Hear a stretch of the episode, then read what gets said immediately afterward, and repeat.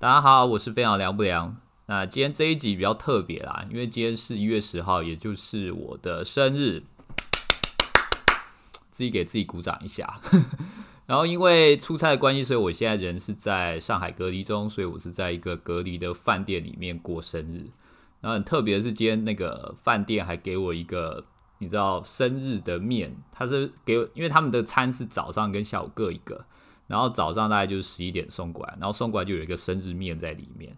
然后就是有一个阳春面，然后再配上荷包蛋，然后还有一些青菜，就另外的生日的餐这样子。然后那个感觉就很像在监狱过生日，有没有？就是监狱可能他会给你猪脚面线，但是我没有进过监狱，我不知道啦。但是就看电视感觉就是他会给你一个猪脚面线，然后给你鼓励一下，就让你快放出去了这样子，所以感觉蛮特别的。那因为是生日嘛，所以就想要聊一些生日才能够聊的主题。那刚好因为生日是一个很 personal 的事情。所以就想要来聊一下，就是呃我自己在游戏产业的一些经验，然后还有一些经历跟感想。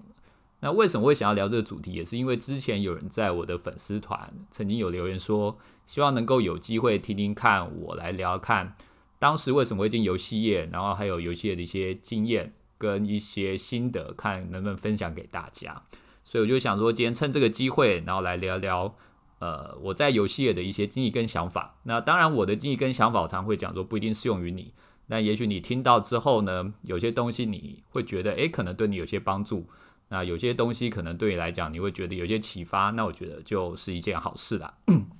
OK，所以现在就开始吧。那简单来说明一下，我为什么当初会进游戏业。其实我当初要进游戏业的时候呢，是两千零八年，然后那个时候刚好是金融海啸。我人在美国，那个时候印象很深刻，还看到那个就是雷曼兄弟倒闭的美国新闻那边跑，然后跑完之后过几个月我就回来台湾，然后那个时候根本就是几乎完全找不到工作。虽然我那时候是有投游戏，但我有投一些高科技产业啊，或者说一些消费电子或者是服务业之类的。然后最后有要找了大概一个多月以后，有要录取我的是两家公司。一家叫松冈科技，就大家可能知道，就以前做电脑书的那个松冈科技。那他后来就是有代理很多的单机游戏啊，包含像是魔兽世界，呃，还是魔兽争霸，就是魔兽系列的单机游戏或暗黑系列的单机游戏，都是松冈那个时候做的，算是台湾做单机游戏最大的一家厂商。那另外一家就是松青，就是松青超市的那个松青。所以那个时候这两家厂商都要给我 offer，然后松青比松冈晚了一天。所以，如果松青比松冈早一点，我就是去切菜了。因为在松青那个时候应征的是呃储备干部，然后储备干部好像第一年都会要求早上六点要去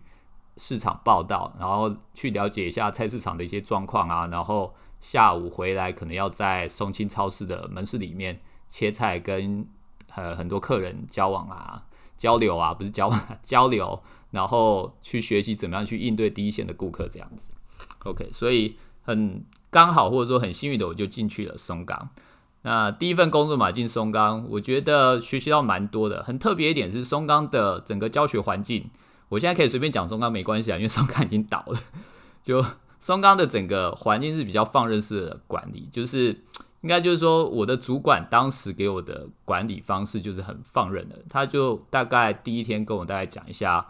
呃，当一个 PM。产品经理应该要学的一些事情，然后就丢给我一个专案，就是好一个月之后，你就这个专案的 PM，然后你就先从现在开始问别人吧，不会的你就去问，然后不懂的再来问我，那其他你就想办法自己去做吧。所以我就有点像被丢到大海里，然后就自己去摸索，然后一个月就之后就开始去做 PM 这样子。那在松冈第一个做那个游戏叫做丝路 Online，那那个是一个端游游戏，相信比较老的玩家或者比较老的。呃，客朋友们应该都听过这个游戏。那这个游戏在当时还算是有名啊，到我的时候已经算是很老很老的游戏了。那我在做这个游戏的时候呢，就是把这个整个旧作案的营收算是拉的还不错。所以因为这个游戏后来公司有一个研发的游戏要上市，就把我又丢过去了那个研发的游戏。呃，那个游戏我就不方便讲了，因为那个游戏的品质超级烂。我后来到下一家公司面试的时候，讲我是这个研发的游戏的 PM，然后那个面试官还跟我讲说：“哦，我没有玩过这么烂的游戏。”因为我当时说实话，我自己脸上也是三条线。那这游戏为什么烂呢？因为这个游戏它研发了八年，就是松冈那个时候老板也有研发梦，所以 大家也知道研发的不可控因素很大，然后呃也很烧钱。那这个游戏一开始我记得是韩国人做的，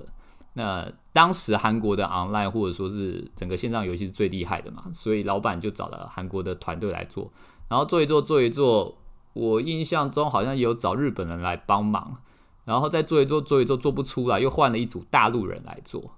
那最后再做一做，做做不出来，大陆人也请走了，就直接在台湾找一批人，想办法把这个游戏东改西改，然后把它凑出来。所以到我的时候，这个游戏好像已经做了六七年之类的。那里面的 source code 已经换过了三批。就听呃当时的研发部门讲，就里面 source code 有韩文、有日文，好像还有英文，然后还有简体中文，各种的那个记录啊在里面。所以这个游戏就是它的底层架构并不是很好，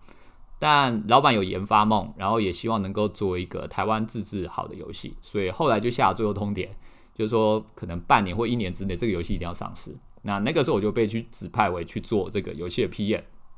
那配合了一批呃当时从外面找的一些研发的人员，然后想办法把这个游戏把它弄上市。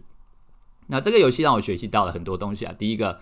怎么样跟研发去沟通，然后怎么样跟怎么样去说服研发去接受你的想法？那当然有的时候是要让我的我自己去接受研发的想法。有这个沟通要怎么去做？我觉得在当时学会很多。然后另外一个就是怎么样学会各种的灾难管理。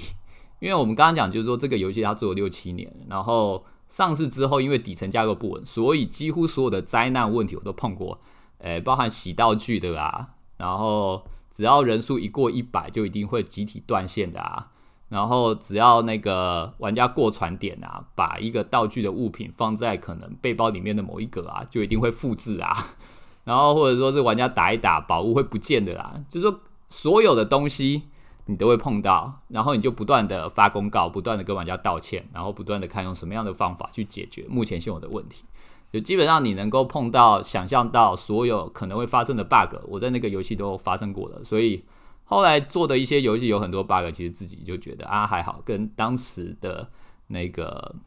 七八呃六七年的剧作比起来，其实不算什么。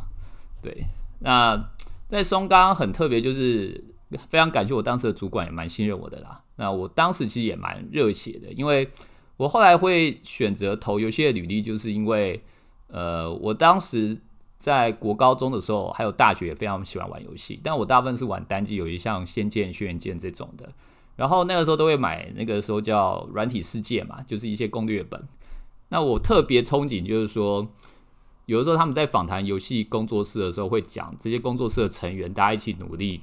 debug，然后修一些问题，然后想办法上市，然后睡在办公室睡了可能一两个月之类的，然后。有人负责买宵夜，有人负责买早餐，大家一起想办法把一个案子赶上市的那种感觉，我自己是蛮喜欢的。就是我觉得有一批伙伴，然后跟你一起想办法把事情做成功，在当时的我觉得这是一个超级热血的事情，所以我就投了游戏几家游戏公司的履历，然后就进了松冈。呃，然后在松冈呢，包含这个游戏上市，然后还有一些游戏的呃维运、营运，还有上线，其实我也投入非常多的热血。那我觉得对于很多的游戏新鲜人来讲，你一开始没有任何的东西，你没有经验，你可能能力也说不上。那你真的能够凭借的就是你的热血。那我觉得当时我的热情应该是蛮高的，所以老板还或者说是主管吧，愿意丢给我很多的专案去试。我曾经手上最多是三个游戏的专案在跑，然后两个是要上市的游戏，一个是正在维运中的游戏。那当然真的是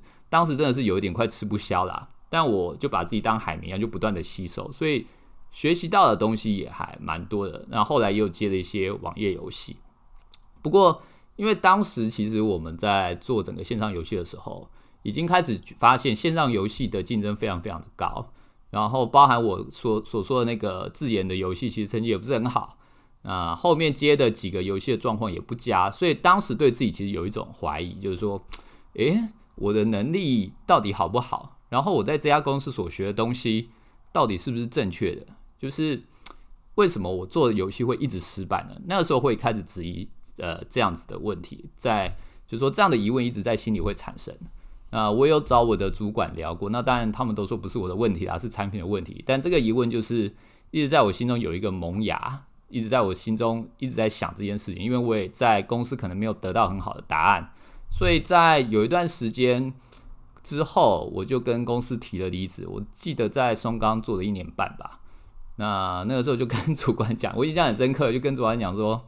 我觉得我学不到一道什么东西，我想要到外面看看。就像现在有时候你们接到那个做主管的接到底下的 member 说世界这么大，我想去看看的那种感觉差不多。我相信那时候我主管应该很想揍我这个小屁孩，就是说 你说你在我这边学不到东西，我觉得这这句话是还蛮藐视藐视人的啦。那的确那个就是我当时的心情写照，因为 其实松冈是一个给大家自由度很高的地方。那当时我做一些简报，或者说做一些呃事后检讨报告。或者说是做一些呃市场竞品的研究，我自己有个遗憾，就是说底下的长官们或是主管们比较少给我一些回馈，针对我所做的东西。那当然可能我做的还不错，所以大家觉得哎没有什么可以挑剔的。那大家也都是人很好，所以就觉得哎没有什么需要特别去讲的。但我还是觉得说，如果要对一个人的成长有帮助，其实应该要尽量给他一些建议。所以。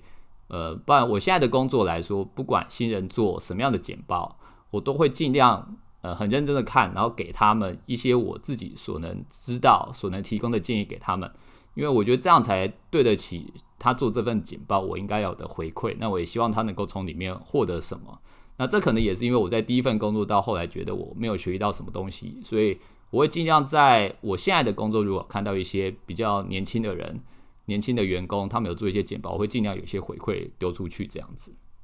好，那所以在松冈，我觉得就是感谢我的主管给了我很多自由度，碰到了非常多的专案，非常多的东西。那当然，我很想要去看看其他公司到底怎么做的，所以我后来就离开了松冈，到了下一间公司。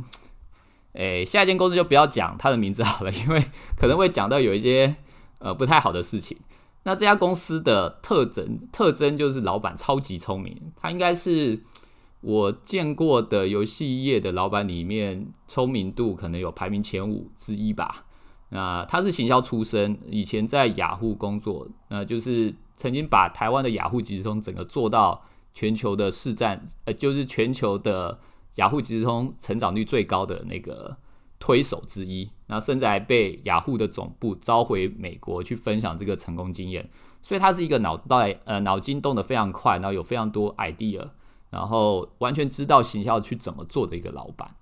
那所以他很多的决策都会以行销怎么样去出发，去打动玩家的喜好。就是说，可能营运是一个很简单或者说很基本呃平淡无奇的特色，但他会尽量想办法把它包装成很厉害的行销。的词汇去触动玩家的神经，或触动这个市场的公关议题这样子。但是就是说，这个老板因为太厉害、太聪明了，所以呃，大部分的决定权都必须要等待这个老板下决定。那还有另外一个问题就是说，因为老板太聪明，所以想法很多。那我们的开会时间通常会非常非常久，所以我们通常是早上十一点呃十点十一点开会，然后会开到下午三四点，三点多去吃饭。吃完饭回来已经四点多了，然后工作工作到九点十点这样子，然后十一点的时候可能就有人会出去说要不要吃宵夜啊，然后就去买外面的这个排骨汤回来大家一起喝。其实感觉是蛮好的，某方面来说也达成了我以前就是学生时期的梦想，就是大家一起熬夜加班，那个感觉其实是还不错。但是其实大部分的人应该是蛮痛苦的，因为整个工作的效率我觉得是不好的，因为早上开会的时间太长了，那。开会时间太长，就影响到整个下午的工作时间，下午的工作时间又影响到晚上大家的休息时间，所以隔天早上来，大家的精神状态可能也都不是很好。所以像我现在自己在自己的公司开会，通常超过一个小时的会，我就会尽量把这个议题给缩短，或者是说直接把会给 close 掉，因为我认为超过一个小时的会议，通常大家已经没有办法记住任何的事情了，就尽量把。每一个会议都减少在一个小时以内，甚至我觉得最好是减少在半小时以内是最好的。当然，有时候看议题的差别啊，这个是不一定。但我始终认为，就是会议开太长是没有任何的意义的，因为开完会之后，大家都不记得刚刚开什么了。那可能之后在讲的能够抒发自己的情绪或自己的那个爽度，但事实上对于整个公司的运运作来说，我认为没有太多的帮助就是了。好，那我在这家公司其实也学到蛮多东西，就是还是属于燃烧热情中，所以我碰到了射击类的游戏、动作类的游戏、RPG 有碰到。那在业务方面，因为我们老板。当时是属于一种，你如果好用，他就会一直把你 用到用到完、用到尽的那一种。所以我当时可能营运有碰到，行销有碰到，也会写新闻稿，然后也会去碰合约，然后甚至网咖的一些业务啊、赛事合作也都有去接洽。但那个时候还是保持比较新人的态度啊，就会觉得说，反正只要让我碰，能够让我学到东西，我都觉得蛮开心的。所以就学习到蛮多的东西。那也是属于一种完全燃烧的状态啦。我曾经在这家公司有待在公司，应该是睡三到四天，然后老板当然公司付我钱去附近的 motel 睡觉，睡到隔天起来再回公司处理事情。曾经有过这样子一个礼拜过，那当然也有在公司直接打地铺啊，跟我们技术员那个时候出一个技术的大问题的时候，那就是跟我们的技术长两人相拥入眠，这样嗯。就培养出跟技术人员的革命情感。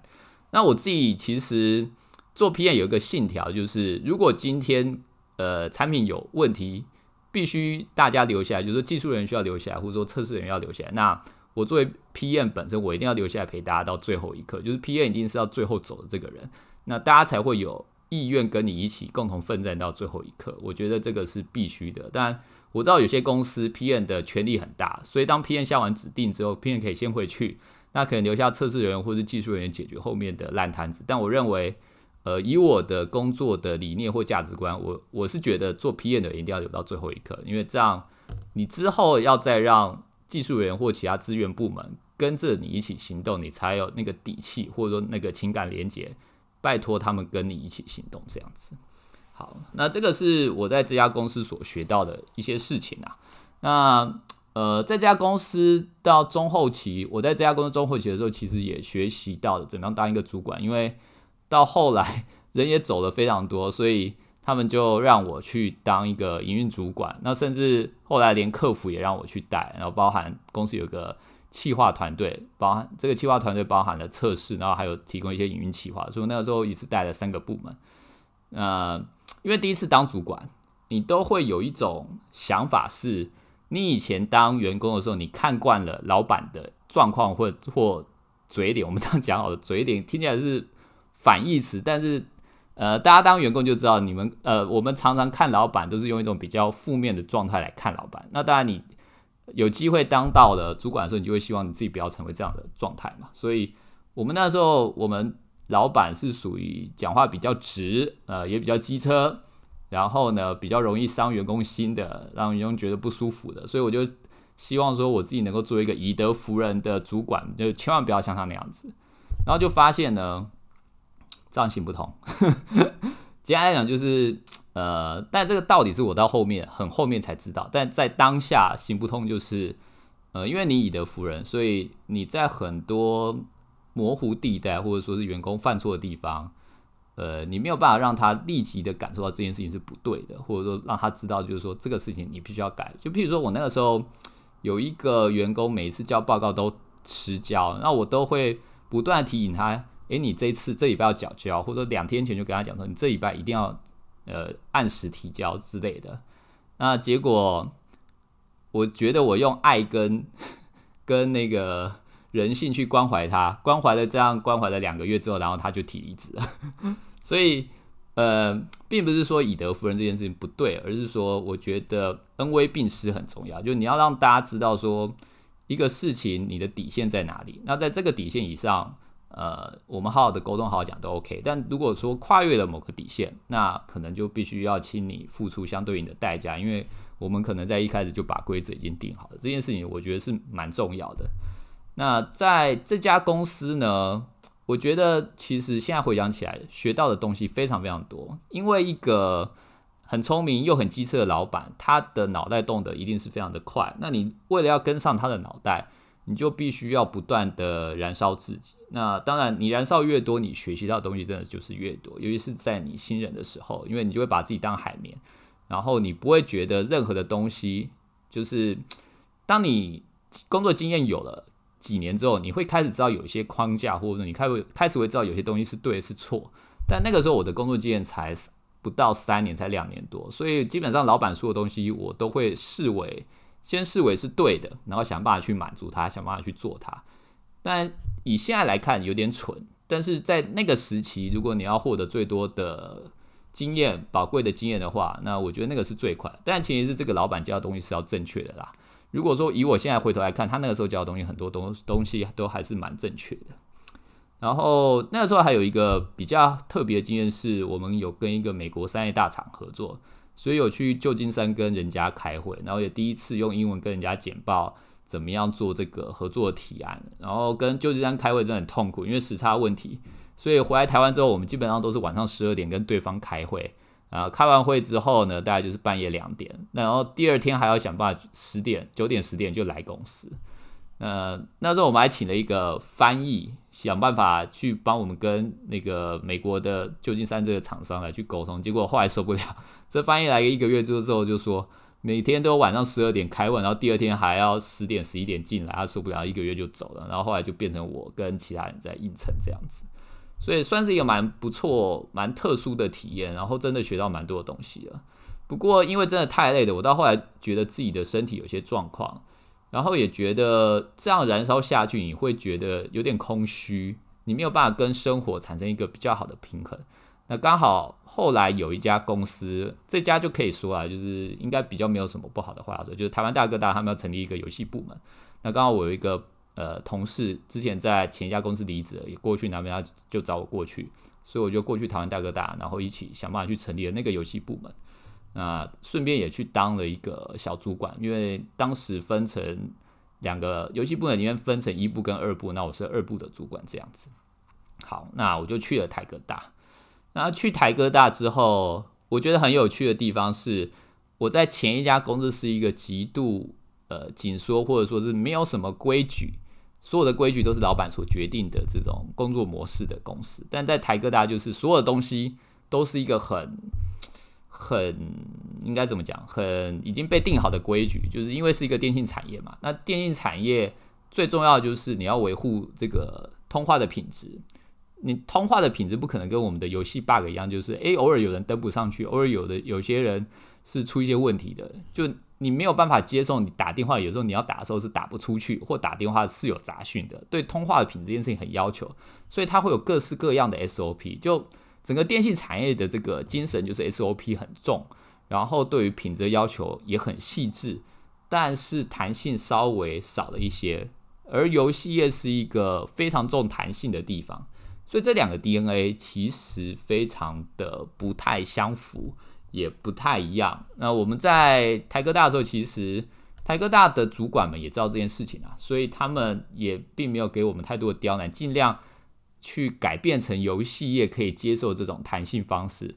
但不得不说，就是呃，因为他他还是在台科大体制里面工作，所以如果说今天我们做一些比较呃短小精干或者说快速反应市场，譬如说 RPG 啊、SOG 或者一般卡牌游戏这种呢，我认为其实不太适合像台哥大这种的大型电视电信公司去做。那他们比较适合的是什么？像现在 L O L 的这个 mobile 的这个游戏是很适合的，因为它的反应速度对市场这个应对速并没有那么快，而且主要掌控在美国，这个是适合台哥大做的东西。但我们那个时候去做的一些卡牌 R P G 这个游戏，我认为不适合台哥大的 D N A 去做，因为整个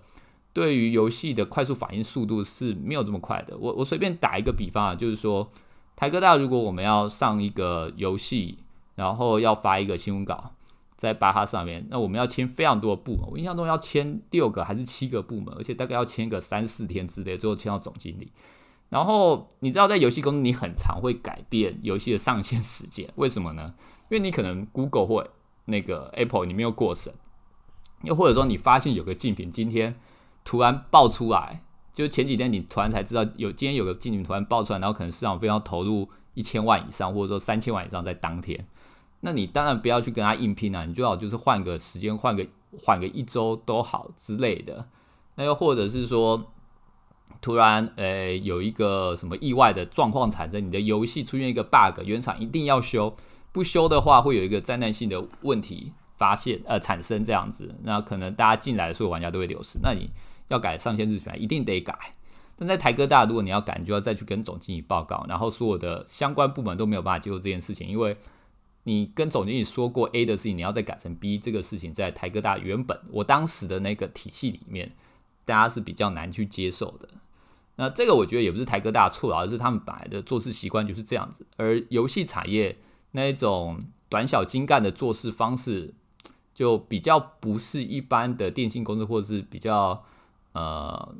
比较固定，不能说传统产业，就是说一般的科技公司也很难接受这种方式。就游戏业，我觉得实在是变化性还有它的一些嗯临时状况太多了。那 那个时候我觉得很有趣，就是台哥大的主管有时候私底下有跟我讲说，他是真的很不了解游戏业的人到底在想什么，还有为什么游戏业的玩家会为了某些事情来付钱，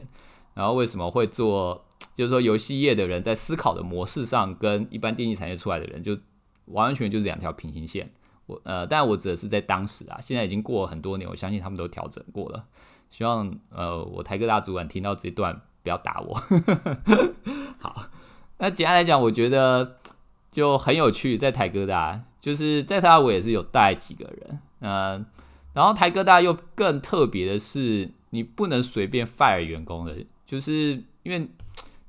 公司台哥大算是一个相对稳定的一个。集团，那你如果要请员工之前走的话，你都要有一个比较好的理由，或者说一个比较好的流程。那也就是说，你当一个主管，员工的考绩是在你手上，但你没有办法很好的决定他去留的时候，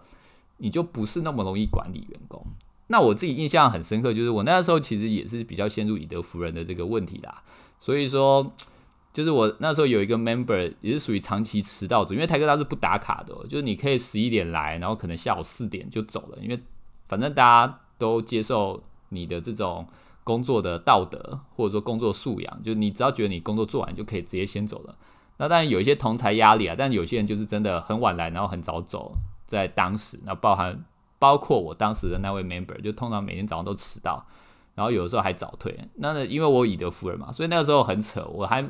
有段时间每天都打电话叫他起床，请他准时要到。那当然现在想起来这件事情是很扯啊。他有展现出这样的状况，其实是在于他的工作状态或者说整个工作的内容应该是没有办法引起他的兴趣。就如果要解决这个问题，应该是要去治本，而不是治标。治标是打电话给他，治本应该是要找到他真的兴趣的工作内容，然后跟他去沟通什么东西是他兴趣的，然后让他去做。那如果他不要做，那就请他走。就是这样这么简单，对。但我那个时候，我认为把事情复杂化，就是每天叫他起床这样。啊，当然他最后还是走了，所以没有什么意义。但我觉得台哥大让我学到，就是在一个相对严谨的公司，如果你事情要做到严谨的话，要怎么样去做这件事情。而且台哥大很注重思考跟逻辑。我不得不说，其实大部分的游戏公司对于逻辑这件事情的要求，呃，应该是比较少的，包含。在当时，我的前一两家公司不能说，呃，逻辑思考不佳，而是说对于跟台哥大这样的电信公司比起来，相对来讲没有这么的严谨。那在台哥大，因为也有几次要跟总经理、台哥大总经理报告，所以在报告之前，怎么样把所有的逻辑都顺好，然后怎么样用产业的角度来看一件事情。就是说，一般来讲，在当时我在前两家公司所学到，都是产品产品来看一件事情，但台哥大他们可能会从一个产业的。发展就是说，游戏产业的发展大概是怎么样？那现在潜在的整个全球的竞争对手是谁？那整个产业的变化是怎么样？趋势是怎么样？来看，从一个比较大的 scope 来看一件事情。那这个是一个大公司跟一个小公司的差别。那我觉得在台科大很幸运的是可以学习到，就以大公司的 scope 来讲，看一个事情的想法是什么。那当然，我也觉得学习到就是，如果一个大公司可能会有的问题，就是说。弹性这种问题，它通常是怎么发生的？就有很多的阶层，很多的 SOP，然后很多的组织上面一些特殊的规定，或者说是特殊的约定成熟的做法，会造成这个组织没有办法像一般小而美、小而精的游戏公司来说反应速度这么快，所以它让我看到一个大公司的特性啊，我觉得这个是在台哥大里面学习到非常多的东西。那在台哥大的期间到后面呢，呃，就有点想要离职，因为时间过得有点太慢了。就是我在前一家公司是每天都要开会，在台科大大概一个礼拜只要开一次会。那甚至有的时候事情不忙，可能一个礼拜都不需要开会，所以你可能上班就真的没事情做，你要不断的去找事情，但主管可能也不会丢事情给你，所以它属于一种对我的当时来讲，我觉得属于一种空转的状态。那所以就有点想要离职。那在当时呢，就刚好有个机会是一个外商公司，那这个公司我也不讲名称好了，因为呃可能有点敏感啊。那这个公司是在纳斯达克有上市，但是。它不是一家游戏公司，它是一个比较大的影音公司。然后，他在台湾想要做游戏相关的业务。另外，就是他之前在游戏上面的经验并没有那么多，所以他开一个台湾分公司总经理的职位。但是，当时的那个台湾游戏业的人，其实大家并没有很想要争取这个职位。另外，他开的薪水也不多啦。就可能一个月啊，我也不方便讲。就是以一个分公司总经理来讲，完全不不达标，可能只有大概高级主管或者说是总监的级别的薪水而已。那我那个时候真的在台科大待的太无聊了。那看到这个朋友介绍机会，就想说，诶，不错啊，就是说跟我现在的薪水相比差不多，那可能可以争取再多一点。这是一个。那另外就是说，我把它当成人家付钱给我去当总经理这件事情，就。你一生可能没有那么多机会，有人愿意给你当总经理。那刚好这家公司也不是小的公司，它至少是一个跨国的企业。那另外就是说，他也愿意投入资源在台湾这边。那最后就是，呃，你要学习当总经理的机会真的很少，尤尤其又是有人愿意付钱给你，那为什么不从中看呢？当时其实我也蛮忐忑的，就是你也很怕，就上去就变炮灰嘛，就是你自己有没有？总经理的这个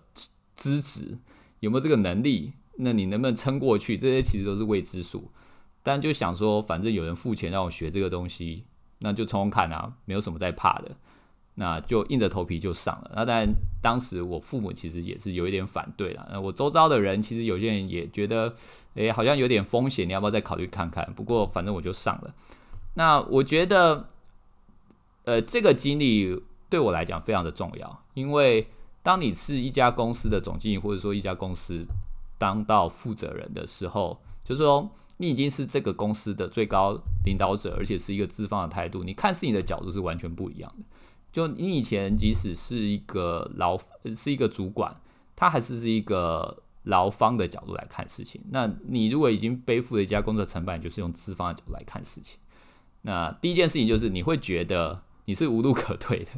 就。以前你当员工的时候，我们当员工的时候，你可能可以哎抱怨一下主管很机车啊，那脑残啊，然后做事情都拍脑袋决定事情啊。那你当主管的时候，你可以抱怨老板，就是说什么事情反正老板说了算，那我们做好那一些选择给老板选就好，反正老板喜欢就做，然后老板不喜欢就不做，就这样子，很简单。就你后面有一个呃。可以去抒发压力的对象，但当你已经做到一家公司的总经理，后面是没有人的。你后面可能有股东啦，或者说是有董事会，或者说总公司，但基本上这家公司的成败就是跟你完全绑在一起的。那你是无路可退的状况。当你无路可退的时候呢，你的思考模式真的就是完全不一样。你会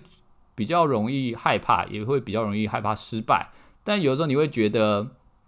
如果不尝试的话，可能公司不尝试某件某些事情，可能公司也会有一些状况。就你要想的事情比以前多，非常非常多。然后因为你的角色跟其他人已经不一样，所以天然就会有一个隔阂。我印象中那个时候让我最无法接受的是，我发现原来公司有背着我成立另外一个 Line 群，就是有一个群是我自己不知道。然后有时候。其他人在聊自己有趣的事情的时候，我完全不知道他们在聊什么，因为他们在自己的 line 群聊那个事情。我当下其实是非常的 shock，也非常的震惊，因为我在前面几个工作的时候，跟所有的同事都处得非常的好，呃，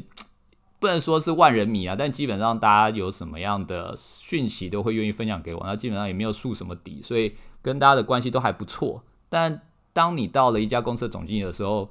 基本上你跟其他人就是有一个很天然的分水岭在那边。那大家会有自己私底下的小群，那可能会谈论你的一举一动。所以在接下那个职位之后，我变得非常的小心翼翼跟谨慎。我很害怕我说的任何一个事情，做任何一个决定都会被大做文章。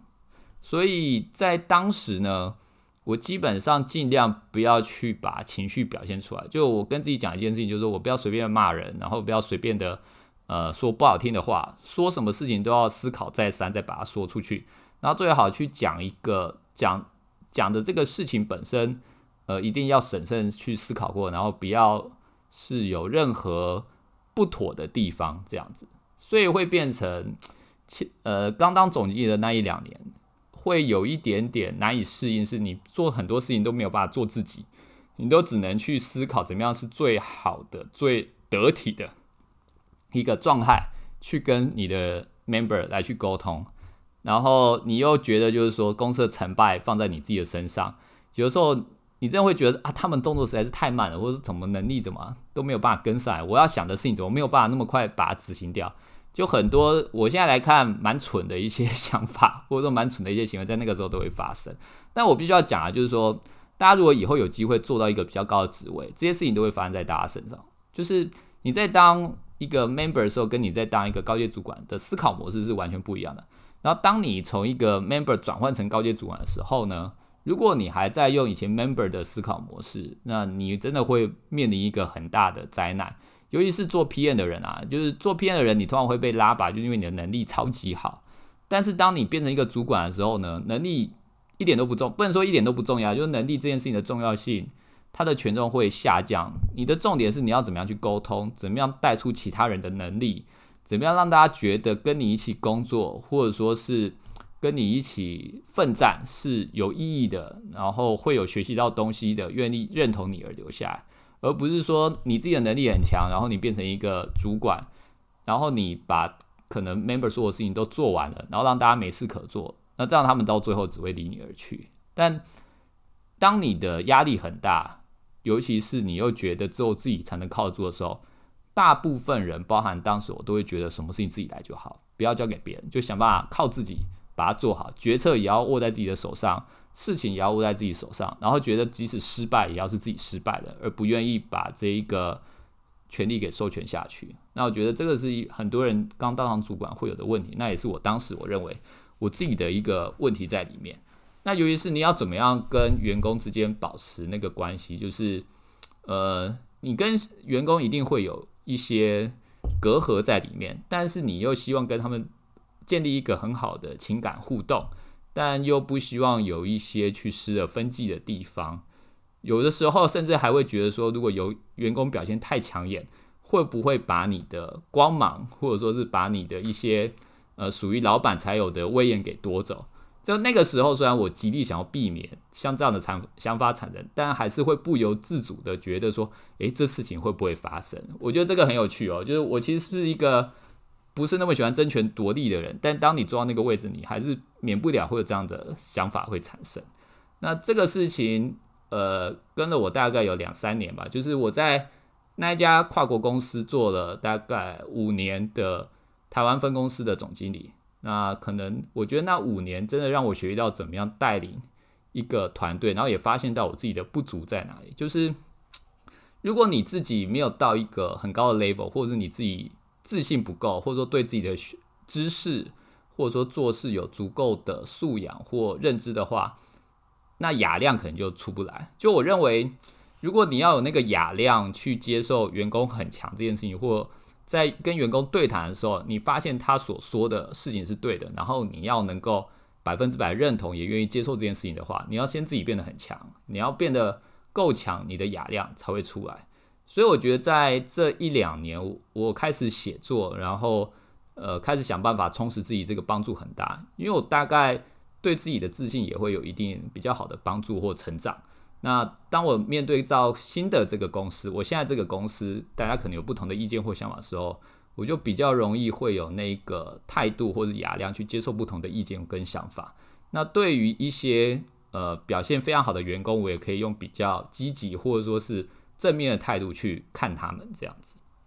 好，但不管怎么说，我觉得在呃上一家公司，就是我刚刚讲这个外商公司的台湾分公司负责人，呃，我还是觉得学习到蛮多。就是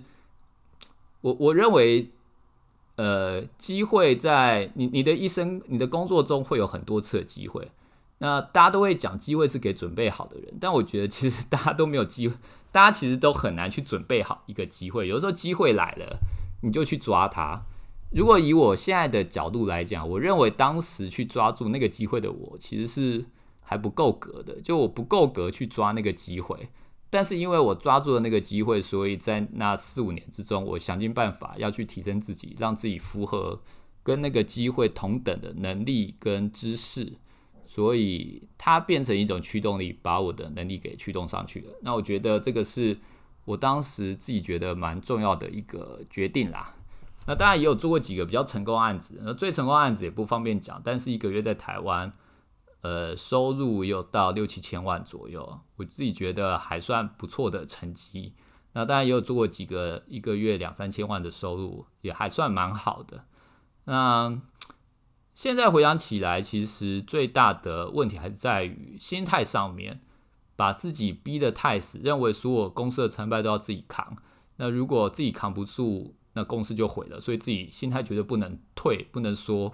但现在就会觉得说，这样的心态只会逼死自己，其实没有什么意义。就人生中还是要有很多的时候，你要找寻一个避风港，或者说去逃避一下的这个地方。那另外，我真的认为工作不是全部，就是工作很重要，但是你必须要有一些事情去短暂的分散你对工作的注意力。像我现在就是写作跟运动，它可以让我短暂的分散。我对现有工作的注意力，但当我分散完之后再回来，我可以有更多的活力来面对我现在的工作。那我觉得这件事情是真的非常的重要的。所以之前那家公司大概做了五年之后，呃，因为人事的一些变动啊，所以我就离开那家公司，到了现在新的这个公司。不过这些年的经验下来，我觉得呃有几个经验可以跟大家分享了，就是第一个是管人。呃，我在现在这家公司就比较决策会明快一点，就是说，如果一个员工他有触碰到一些我所设定的底线或是规则的话，那我会很明快跟他说，不好意思，呃，可能这样我们这家公司不适合你，那可能要请你走。那我觉得这件事情就是在你第一次请人家走的时候，你的心理负担很大，但当你做了第一次之后，你就会觉得这个事情只是帮对方找到一个更好的。地方而已，就是当你我我觉得在公司这个地方很特别，是如果你开始觉得一个员工做的不太好，呃，这个成员 member 你已经觉得对他有些疑惑了，其实他也感受得到。就我有发现，每当我们公司的其他主管对某个员工觉得他开始表现不好，或者说有疑惑的时候，到后面这个员工自己会提出离职。那当然有一些比较特殊的状况，他不会啊。那那个时候我们就会，呃，还是有其他方法，呃，跟他洽谈一下，沟通一下，请他找到更好的去处，这样子。对。但我觉得，呃，不要不要什么事情都要以德服人，或者说是你要，我我认为对我来讲很重要一点，就是要想办法找到一个方式，让大家知道你的底线在哪里，然后你是有可能。呃，维护你的这个底线的，但在这个底线以上，我们要尽量的让员工有去试错的空间。就以我自己公司的文化是，你可以尽量试错，但是你试错之后呢，你不要不承认你错误了，然后你不要拒绝复盘，拒绝去检讨就可以了。我可以接受各式各样的错误，因为我也是一路错误过来的。而且我认为现在我们更应该要给所有的员工试错空间，是因为游戏业的变化太快了，我们常常真的不知道游戏业的逻辑跟道理在哪里。为什么这个游戏会红？为什么这个游戏会大赚？为什么做这个广告素材会中？其实你用逻辑什么跟分析，有很多时候其实是分析不出来的。那最好的方式就是，我认为做主管应该要想办法找到一套方式，是可以让员工用最小的成本去尝试他们的想法，然后找到那个正确的解答。如果能够做到这样的架构，就尽量让员工、让你的 member 去试，因为这样他们才有成长的空间。但重点是那个工作的价值观要对。就以我们公司所设定的价值观，就是你不能甩锅，你不能错误的不承认，然后你要对自己的工作保有热情。那最后当然就是你要有学习的心态跟态度，因为大家都会成长。你如果跟不上我们的成长，那可能我们公司就不适合你这样子。诶，怎么好像变成我们公司的招人广告？好吧，这个就我觉得以自己的心得来说，我觉得这个是我现在认为一个游戏公司，就我自己的经验来讲，所需要具备的一件事情。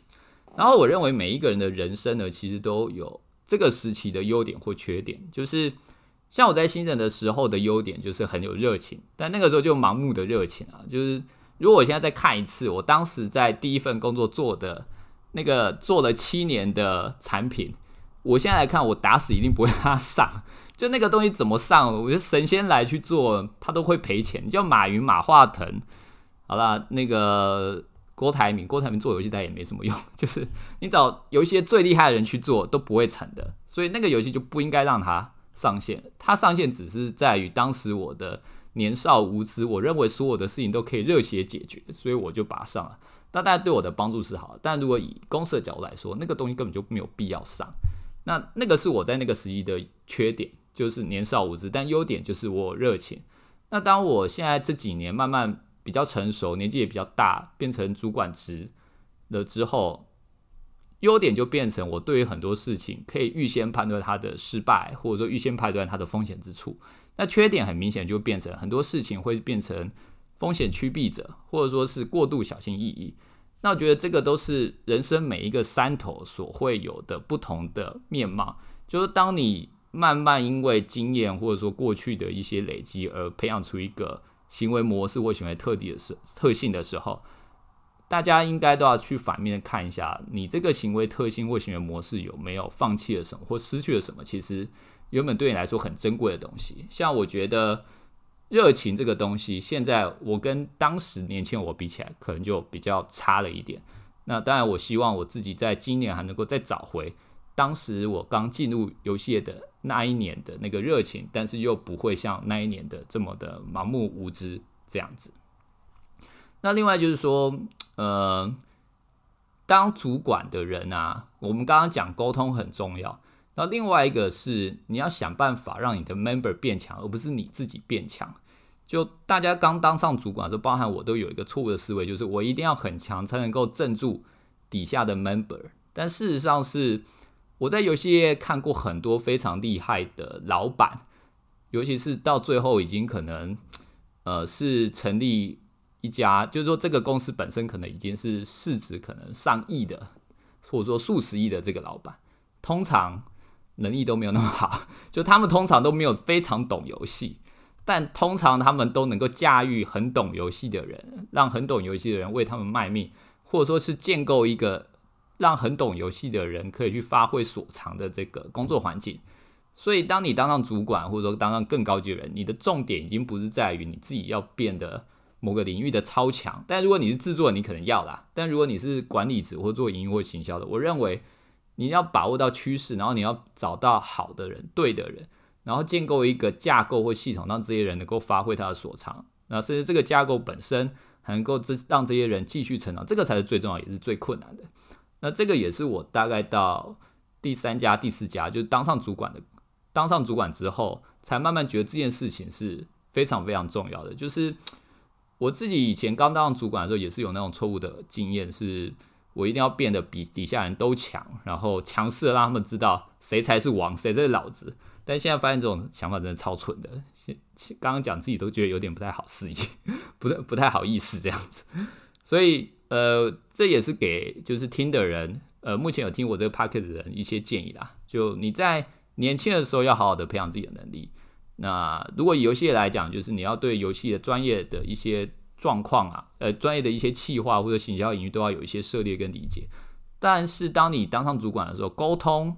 以及怎么样去跟厉害的人打交道，怎么样培养他们变得更厉害，然后怎么样建立一个架构跟体系，这个才是最重要的。不要老想着一定要以力服人，或者说是比别人更强，而是应该还是回归到以德服人。但是你的德呢？必须要建构在你的底线下，就是只要碰触那个底线，对于处理公司可能不适动、不适用的人，我觉得这件事情必须要明确，很重要，因为大家知道你的底线在哪，才不会去不断的试探下去。好啦，哦，讲好多。以上其实就是今天的嗯生日特辑，主要讲一些自己的那个游戏的经历啦。但这些经历不一定适用于某个每每个人，因为我还是觉得每个人的人生经验有不可复制的地方，就跟我们看游戏一样。很多游戏的成功是不可复制的，但它整个人不管是游戏或人生啊，我觉得这整个过程中一定有某个东西，它可能就跟我们看游戏的某个三消，或者说某个 RPG 玩法或某个放置玩法，它拉出来，把它嵌入你的人生中，可能对你有些帮助。那我希望我今天的 Podcast 有某一个部分可能拉出来嵌入你的人生中，也许对你有一些帮助。那我今天这一集。飞鸟凉不凉？生日特辑，在上海旅馆的这个监狱，不是监狱啦，隔离旅馆里面录这一集就有这个价值所在了。好啦，那以上就是今天的 podcast，那我们下次见，拜拜。靠，超长的耶，五十多分钟了。